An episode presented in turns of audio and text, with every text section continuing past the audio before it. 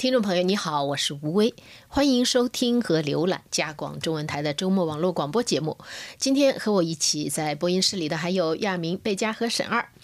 在今天的节目时间里，我们来为您选播一个星期以来的几篇报道。呃，欢迎网友和听友们呢发表评论和看法。我们的电子信箱是 china at r c i n e t 点 c a，我们的网站是 w w w。R c i n e t 点 c a，我们的新浪微博是加拿大国际广播中文，我们的 Facebook 是加拿大国际广播中文频道。每周五北美东部时间上午九点半，我们会有脸书直播 Facebook Live。如果你想快捷、方便、全面的了解加拿大正在发生的事情，请你下载我们加拿大国际广播的 App。你只要在安卓和苹果商店搜索“加拿大国际广播”关键词。就可以找到。那现在屏幕上就是我们这个 app 的一个简单介绍啊。嗯，对。那么就是这个我们的加广的 app 是免费的，而且呢使用起来非常方便。我们有五种语言，除除了中文以外呢，还有英语、法语、西班牙语和阿拉伯语。那么在接下来的时间里呢，我们就来为您选播本星期的几篇报道。那么第一篇报道就是亚明，这个我们从。十二月十五号，也就是这个星期天就要开始实行新的关于乘客的这个，就是飞机乘客的。呃，权益法规了，但是这个里面还非常复杂哦。就是一方面，这个是好事，就是要乘客可以得到更多的赔偿，但是有很多的细节的规定，您给我们介绍一下。呃呃，说复杂其实也不复杂哈，就是我们只稍微认真的了解一下就能够比较清楚。呃，实际上现在这个加拿大交通部实施这个航空乘客权益法。呃，已经是第二阶段了哈。第一个阶段是从七今年七月十五号就开始了，那个阶段主要内容是有两项，一个是如果是航空公司因为超卖了机票，这个乘客不能登机，那么提高了这个赔偿的额度，呃，最高多少呢？两千四百加元哈，飞到世界任何地方都差不多够了。第二是如果乘客的行李丢失。或损害的比较严重，最高要赔偿两千一百加元。这个是现在已经这是第一阶段，七月十五号就开始实施了。今年是。那么现在从这个礼拜日就是开始实施呢，等于是这个航空乘客权益法的第二阶段，要求这个航空公司呢就这个航班的延误、推迟或者是甚至取消，再向乘客做出赔偿。呃。这一法规呢，不仅适合适用于加拿大的航空公司，也适用所有在加拿大起飞、降落。只要是你出入加拿大，出只要出入加拿大起起落的，对机场。这个主要内容呢也分两方面，一个它分把这个大型航空公司这个赔偿额度和小型航空公司呢给分开了，因为这这个大型航空公司一个是飞得远，另外它。呃，大飞机大赚钱多嘛，小飞机通常就坐几十个人，不可能赔偿呃这个额度是一样的啊。大的航空公司，比如加航啊，呃，WestJet 呀，或者是这个 Air Transat 这些，就飞国际航班，大多数。行，那个具体的这个赔偿的，我想就个等到个人网站都有，等到个人到了，有详细的介绍。真的这个事情发生了再说。但是就是这样的，你知道这样的赔偿对于航空公司来说，并不是说，并不是说你有的时候有不可抗因素，有的时候人家有机械故障，这种时候怎么办？呃，这是有这个这个法律里规定了，这基本上是有两个这种这个人为不可控的因素的时候呢，是可以不做出赔偿的哈。呃，一个是就是你说的这个。就是这个天气这些原因啊。第二个呢，就是说万一飞机出现点故障，这时候可以不赔偿的。这么这就牵出来牵扯出来两个问题哈。说万一晚点了，航空公司就说是这个呃机械故障，那怎么办？这不能随便说的啊。第一个呢，就是所有的晚点和这个有故障，这个航空公司要向加拿大交通部报备，就是每次都要报备。那么这样呢，就是说呃，另外呢还有。他不是他随便说的，这这一飞机上坐着很多乘客呢。你说有故障就有故障，那乘客可以投诉他。当然，就我们需要注意的一个什么呢？就是说这个赔偿并不是说只要晚点超过三个小时就会自动给乘客赔偿，而是乘客自己要自己提出来。所以呢，乘客需要为呃自己去了解和这个申请这种这个要求这种赔偿哈。那么这两个漏洞呢，这一个是刚才说的这个。航空公司为了避免这个呃支付这大量赔偿金，会会不会这个瞎说啊？说这就是因为天气因素或者是机械故障，这是不可能的啊。那么这样呢，就需要加拿大交通部呢加强这个监管啊对，就是说这个呃不不是呃随便一说就行的。那么呃加拿大交通部要投入投入这个人力啊、资金呀、来这个呃检查这些问题哈。呃，如果有这个谎报，就是航空公司有谎报，那可不是说着玩儿的，谎报一次罚两万五加币嗯，啊，那就他让他就是说谎报这还有错个损失也非常大，惩罚就是他就不会冒险去这个对，比不会冒赔偿乘客的这个损失对，甚至都不少，对，甚至还要多，所以他就嗯不会这样。另一个担心的人们担心还担心什么问题呢？就是说实行这样一新法规以后，那么航空公司为了这个抵消这赔偿的成本，提高机票的价格啊，这不无道理，听起来是不无道理。为什么呢？因为航空公司收入就是卖机票，没有其他收入。那么这个一赔，那就没有收入了，怎么办？就急。但是这个就是加拿大有个就是汽车协会 CAA。他有一个对航空这个这个交通的这种一个专家，他就说呢，其实这个不必担心。为什么说呢？因为欧盟、美国就实行这种赔偿制度，就是晚点啊和这个取消航班赔偿制度已经多年了，但是并没有在这个造成这个呃就是机票的价格的高涨高多少，相反可能比我们加拿大现在还便宜啊。当然，我们加拿大有这个人少啊、这远途啊这些等等成本高，呃，人工成本高等等这些问题哈，呃，所以说这个担心呢，就是说是，呃，不用很担心吧，就是说说这个，因为航空公司会把这些费用作为它的运营成本之内。而且这个钱说实在，比起航空公司的一些油费啊、其他的费用、机场费用什么以后呢，这不算因为到底就是说晚点三个小时这种事对情，晚点三个小时不很很少的啊不是不算多？当然在加拿大是很少的啊，在其他地方呢就不知道了。不是，就是如果晚点三个小时，就是出于在在这个不可抗力、不可抗因素之外，故障之外，还要晚点三个小时，这种对事还是不多的。这就是就是促就是敦促这个航空公司加强它的管理那个管理的系统嘛哈，呃，这个这些刚才我说到呢，就是说呃索赔这些东西呢要乘客自己提出来，所以乘客要自己知道这个权利的啊。嗯，对，就是呃你不提、你不赔，他不会只自己主动找上门来给那么。为了让这些这个乘客知道这些权利呢，法规还规定，航空公司要在这个飞机上机场的显眼的位置要把这些权利都贴出来，让这个乘客都了解。呃，如果没按照规定贴出来，也要罚款。嗯啊，所以这个现在已经有这个就没有达到要求的加拿大、美国的航空公司，就第一阶段不已经实施了吗？对，因为这个没有已经被这罚了个已经被罚了啊，有罚了多少呢？罚了快六万块钱了，也已经啊，就是很全面的这法规都是。好的，我们这这个题目呢，我们今天就就先讲到这里。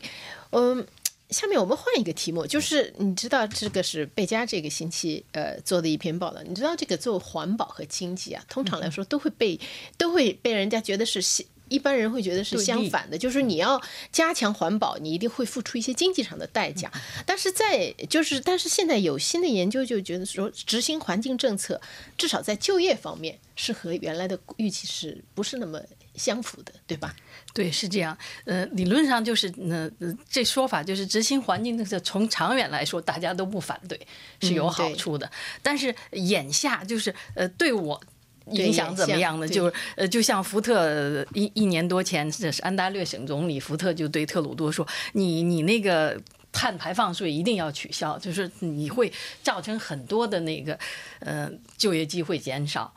呃，而事实是一年多过去了，现在加拿大就业市场，呃，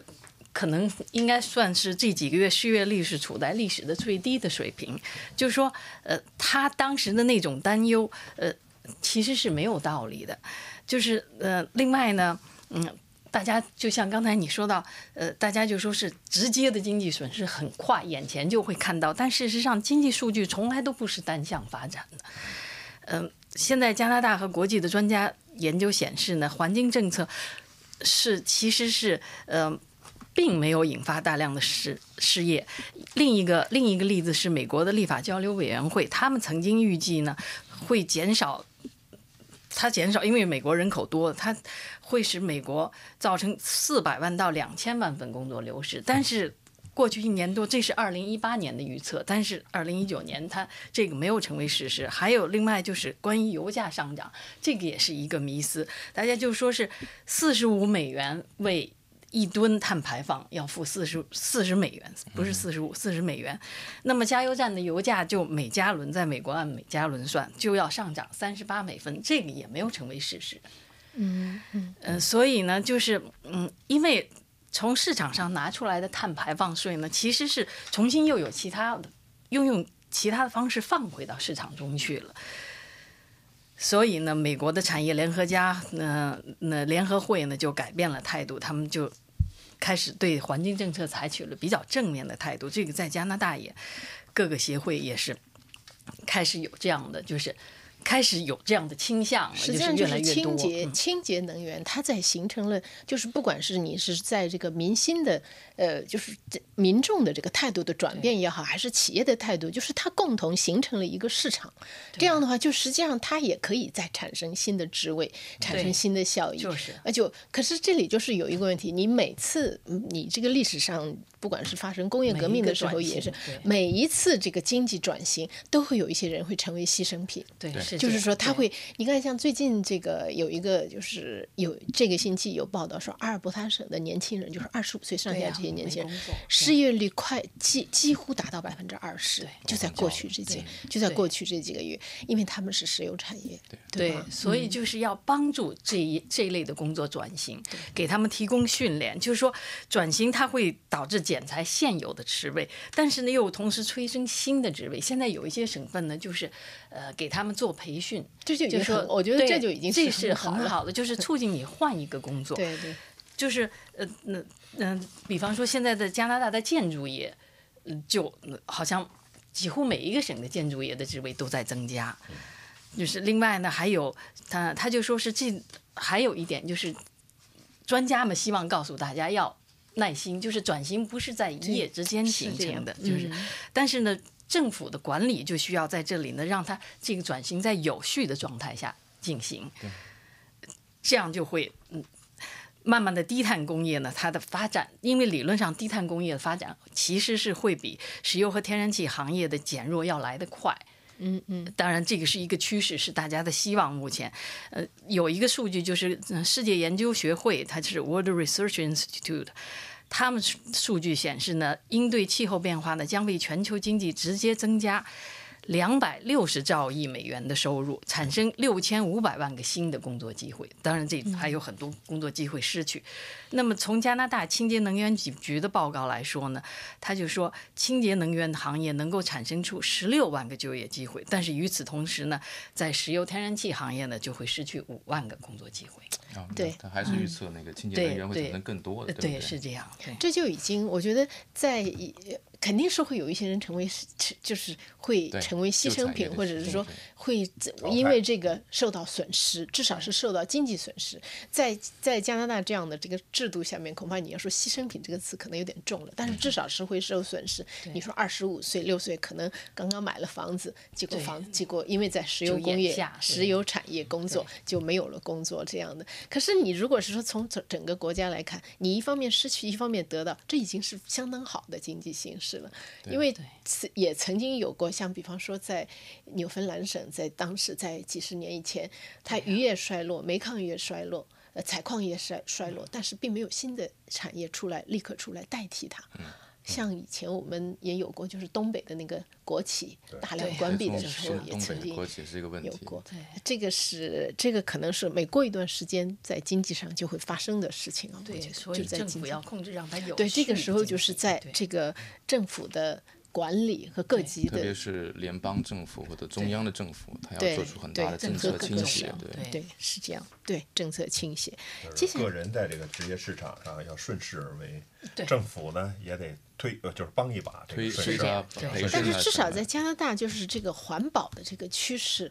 可能是是不可读的就是大家 对气候变化的这个担忧，已经就是很非常深入人心了。因为这个就是发生在我们每天每天我们每个每个季节变化我们能看到的事情。啊所以这个比起零八年零几零八年是那一次大选，我记得当时呃那个提出提出这个气候变化的迪翁惨败，因为没有人听他的，没有人信他的。现在这一次是。正好反过来，据说连保守党内都有百分之二十的人不支持保守党。这个保守党就是因为它的气候变化。本来一般来说，气候保守党是对这个就是支持保守党的人对气候变化的这个，或者说对环保要稍微要冷淡一点，对吧？我们接下来换一个话题讲一十二，你说就是新闻机构，我看到我只是看到你的这个题目，但是很有意思，就是新闻机构在采用人工智能之前要注意的一些事情。要七件事情，当然这个七件事情不是我总结的啊，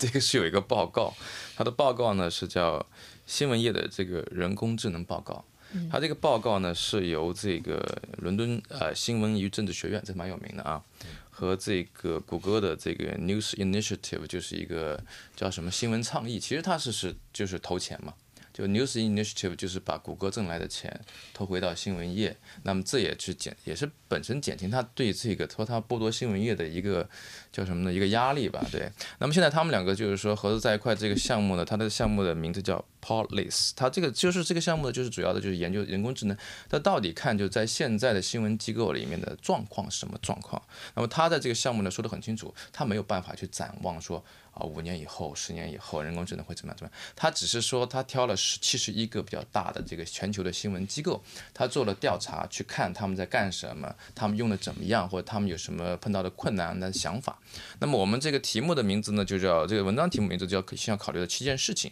那么就是说，他的报告很长很长。那么他为了引起大家的兴趣去读这个长报告，那他先抛出一个小报告，那个这个小报告就是所谓的这个七件事情。那这些事情我们了解一下，就是说他现在就是人工智能到底对新闻机构影响到了什么程度啊？那第一呢，他就是说你得明白人工智能是可以干什么事情，跟不能干什么事情。你千万不要把人工智能指望成太高的东西，然后就什么事儿都让他干，他也做不了。这个是第一个要弄清楚的事情。那这就是领导层面这个事情。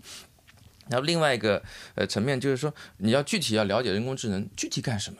因为你不是说哦，它能干这个大的方面，你得从你的新闻机构的实际跟它结合起来，看它能干什么。然后呢，就是说一定要跟自己现在碰到的问题结合在一块儿。因为在呃现在的这个技术的这个转型，包括技术对新闻机构影响这么大的情况之下，实际上你会碰到一些问题，你是解决不了的。就是你人工你花了力气在技术上，你也没办法。那那原因是什么呢？就是你的那个人工跟那个技术是结合不起来。那这个时候，它的中间的一个桥梁，你就可能可以用到这个 AR 技术啊，人工智能把它连在一块儿，这个是一个。还有一个就是说，就要要知道这个人工智能对这个新闻室内每一个角色的影响，因为这个很具体，你有编辑，有制作人，有这个可能是职业人技术人员，他每一个人身上的影响实际上是不一样的。或者说它的打产生的最后的结果可能也是不一样的。当然了，也会产生可能是有些技技术会会会流失，或者说有一些这个职员职位会流失，或有些职位会改转型。那么另外还有就是说要认识它的潜在的困难，就是说你在往前走这个人工智能看上去好像很大很高尚。但你前期时候会发现，哎，怎么这很多路研究走不通？也不知道是什么资金的问题，还是技术的问题，还是什么？这个没关系，因为在这个过程当中，它就是这么发展的。然后还有呢，就是说，呃，从一更高的层面，就是说，人工智能它会影响你的整个的呃编辑以及你的内容的策略跟方针。这是很有意思的一个事情，就是说，很多时候就是说，在新闻工作机构里面是这样，很多高层呢，他会觉得就是说，整个这个影响或者内容的这个发展呢，似乎是说在他掌控之内，但当技术的这个不可控因素冲进来以后，你会发现有些东西是脱离了。所谓的这种策略性的这个掌控，那这种情况下，你得明白，就是说人工智能它有自己的一个逻一套逻辑，所以说这个其实对于不管是下面的人还是上面人都要求很高的一种学习能力吧，要了解或者说就融合到进去。那最后一点呢，就是要思考，这就就提高了一个哲学层面了，就是要责任和思考，责任和思考合作，就是说这个是一个呃，在人工智能整个过程当中，就是人类其实都在思考这个问题，就是你跟人工智能的关系是什么，它给了你。很多 power 给了你很多的力量，但同时呢，它也给你更多的责任去，似乎是，似乎是怎么说呢？比如说，我有一个人工智能的一个东西，我能够监控现在新闻是所有的编辑在干什么，然后编辑的这个这个这个每个人在干活了多少，这个他的这个结果，他实时可能就汇报到我这个这个老板头上了。但这样给老板似乎给了你很多的力量，但同时你有责任的。你这个时候你怎么去跟工会协调？你这个时候怎么去什么该做，你什么不该做，对吧？都是一个问题。而且人工智能有很多时候，它可能有一个老板的职位就消失了，它不需要这个，比如说时间管理这个，他可能不需要。但问题在于是你给给了一个机器这种能力，它能不能把这些人做好？所以很多东西我觉得是，其实我觉得人工智能是很有意思的一个事情啊。就是我们现在在看很多问题的时候呢，呃，它在潜移默化在背后在发挥作用。那么这个时候呢，我们就需要思考，就是说它对人类的影响，包括对我们新闻界的影响，肯定是就是说潜移默化、越来越深远的。这个其实这个题目跟我们是刚才讲的那个有一定的关联，这也是一种转型，对，也会要造成就是说可能有一些就是至少是在。职业新闻对于这个新闻媒体内部一些职业上的变化和带来一些对于新闻本身带来的变化。好的，我们时间差不多了，那么。这个星期，亚明在渥太华有一个渥太华市政厅有一个很特别的展览，跟我们的华人历史或者是说华人的这个早期的早期华人的餐中餐馆历史有关，对吧？对，昨天开始的这展览哈，我想有机会呢，呃，过过渥太华时候应该看一看。为什么呢？因为这个展览涉及的是一个呃，渥太华一个华人这个中餐馆的这个第三代的这个东主，呃，创作的一件艺术作品，呃，很有我们现在在在我在这个屏对，幕上就很有作品能够看到，很有他这展示的就是两个衬衣，是他是把这个搜集来的这些呃中老过去中餐馆的老的那个菜谱，还有和他家保留的一些。因为他家这餐馆已经是几十年了，七一年还是由他这个爷爷和父亲他们那辈儿一块儿创办的，把这些都收集在一起，然后把它裁剪啊，印成布，然后裁剪缝成这个衬衣。刚才我看了一个衬一个这个衬衣，一件这个马甲啊背心儿，呃，这很有很有意思。那么我们仔细看它这个这个马甲和衬衣呢，就会看到是上面有很多历史的印记啊。呃，很有意思是什么呢？我曾经去过这家餐馆，曾经有带朋友去渥太华的时候，我们就去了，说一看哟，上海餐厅肯定不错吧，就进去了。一看，不是真正的中餐，根本就就是是中餐，但是那种老式的给洋人吃的那种中餐，都都是春卷儿配什么炒饭呀，春卷配炒面，味道还可以。呃，味道是还可以，但是如果你想你带着一个期望进去，想吃一个真正的中餐的话呢，就感觉有点失望。但是我们还是在那儿吃了，呃，也是这位老板给我们服务的，但是他就是比较，哦，是这呃位年轻的，还是他的爸爸，还是就是他，就是他，因为头两嗯年去的，他爸爸已经得这个就是这个。呃脑血栓已经去世了，九七年还是什么就去世了。而且他这个他们家有六个还是七个兄弟姐妹来接手这个餐馆，当然不是都在这儿干了。这个这个关先生呢，他就在这儿就是呃接手这个餐馆了哈。那么，呃，所以我看到这个有这个报道的时候，我就觉得很有意思。那就使我们看到，虽然你进了一个就是不是很地道的中餐，我们都知道这几年就是不管是这加拿大随着中国移民来的多啊，这个餐馆中餐馆的变化是很大的。水平也就以前确实都是那些老餐馆，都是春卷套餐。对什么古老肉呃，柠檬鸡那些，现在很少有餐馆有这些东西了，都是比较正宗的，这个有有正宗的正宗的呃就是中国菜比较多了比较多了，就是说越来越多了，你的选择也比较多了。那么关先生呢就意识到这一点了，因为什么？他有朋友家开的这个餐馆啊，就是呃长辈想传给后辈。啊，没人接，因为后辈都上大学，都有自己的专业，不是律师就是医生就是什么，谁还接你餐馆这工作呀？所以他说怎么能把这个记载下来？所以还是很有意思。他就到处搜集这旧的这个菜谱啊，然后有的是什么从垃圾里翻出来的，别人有的是从其他地方找来的，然后他把它这个裁剪以后拼成这个。很有意思的是什么呢？这些老的照片里不仅有他父母结婚时的照片，还有当年老特鲁多。去他这餐馆吃饭时候，和他父母一起合照的照片嗯啊，那个渥太华很有意思的，嗯因为渥太华首都嘛，所以真的你时不时坐在一餐馆吃饭，你旁边坐着就是一部长，坐那一个人吃午餐呢。所以我非常就是很容易理解当年这个小餐馆呢，因为它离我的这个渥太华唐人街离这个呃议会山也不远嘛，不远，所以甚至夏天好天儿是溜达着就到了哈，呃不好天儿坐个车也行。所以他那个，而且这个关先生说，特鲁多当年是他们餐馆的，不说常客吧，也经常来啊。而且他对这个特鲁多有很好的印象，就是说父辈和祖辈。在加拿大都受到了很多这个歧视啊！加拿大当年有一些这个歧视华人的法律什么的。他说，只有特鲁多开始对这个加拿大才对华人才认同和友好，所以他把这些都记载下来了。我们可以就是有时间的话，真想可过去看一看哈。这个是从就是从一个餐馆，你能够看到，就是能看到华华人的历史像华人的和中餐馆的历史。对但是那个呃，《环球邮报》有一个女记者嗯，她曾经写过一本这个采访中餐馆的书，他采访了从加拿大从东到西，采访了十九个好像是中餐馆对对对，然后写了一本书，那个可能跟这个两个相辅相成。黄黄女士是吧？对对对，我不记得名字了，这个可以查一下，回头查一下，可以可以，你可以呃登嗯，你可以登在登在上面。对好好练在上面好好好，嗯。行，我们最后还剩下几分钟，请贝佳再给我们介绍一一个，